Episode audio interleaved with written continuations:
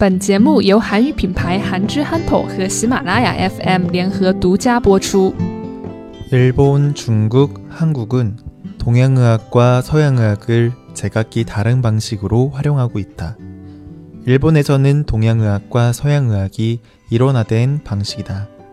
중국에서는 중의와 서의로 이원화되었지만 중서의도 있는 이원적 일원화 방식이다. 반면 한국에서는 한의사와 의사가 완전히 분리되어 있고 한의학과 의학이 서로 경쟁을 하고 있다. 동양의학이 일본에서는 통합, 중국에서는 융합, 한국에서는 경쟁의 형태로 발전한 것이다. 네. 동아시아의 국가들은 동양의학을 적극적으로 활용하고 있어요. 특히 일본, 중국, 그리고 한국에서는 동양의학과 서양의학을 여전히 잘 보존하고 사용하고 있는데요. 이 3국이 서로 다른 방식으로 활용을 하고 있어요. 네, 일본은 통합, 중국은 융합, 한국은 경쟁의 형태로 동양의학과 서양의학을 활용하고 있는 거죠. 일본에서는 의과대학에서 서양의학과 동양의학을 함께 배워요. 그래서 의과대학을 졸업하면 동양의학과 서양의학 모두 한 의사가 진료를 할 수가 있어요. 완전히 통합된 방식인 거죠. 반면 중국에서는 중의대와 서의대로 이렇게 의과대학이 분리되어 있어요. 이원화된 거죠. 그래서 중의대를 졸업하면 중의사가 되는 거고, 서의대를 졸업하면 서의사가 되는 거예요.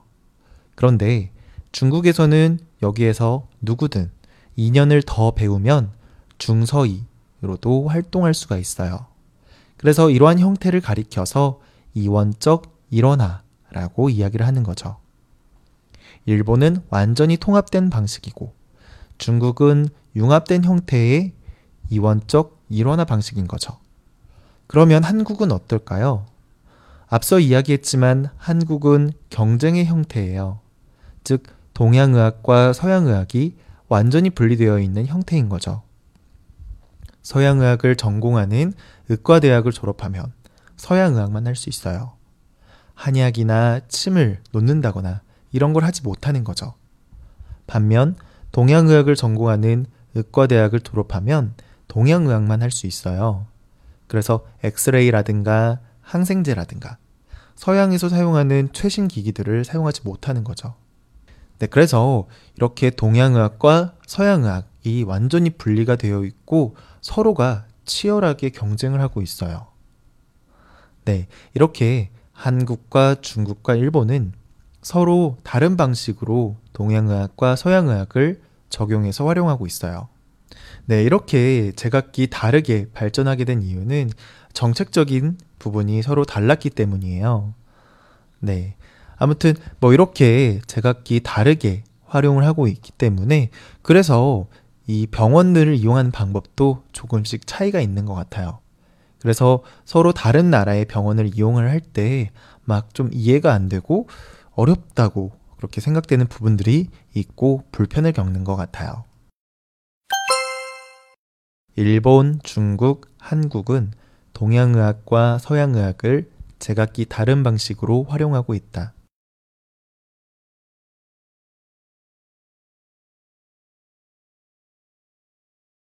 일본, 중국, 한국은 동양의학과 서양의학을 제각기 다른 방식으로 활용하고 있다.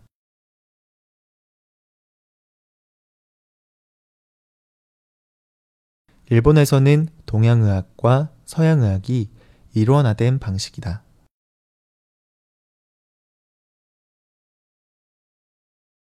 일본에서는 동양의학과 서양의학이 일원화된 방식이다.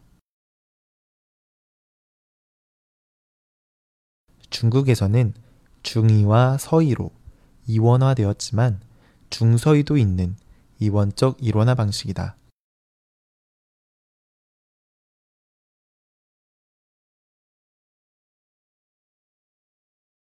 중국에서는 중의와 서의로 이원화되었지만 중서의도 있는 이원적 일원화 방식이다.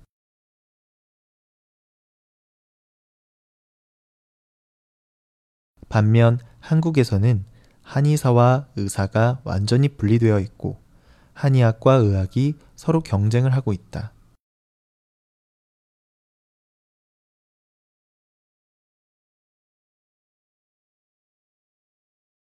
반면 한국에서는 한의사와 의사가 완전히 분리되어 있고 한의학과 의학이 서로 경쟁을 하고 있다.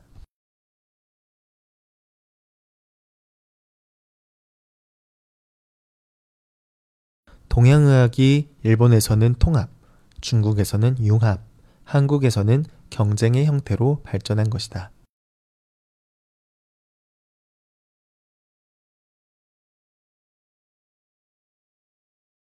동양의학이 일본에서는 통합, 중국에서는 융합, 한국에서는 경쟁의 형태로 발전한 것이다.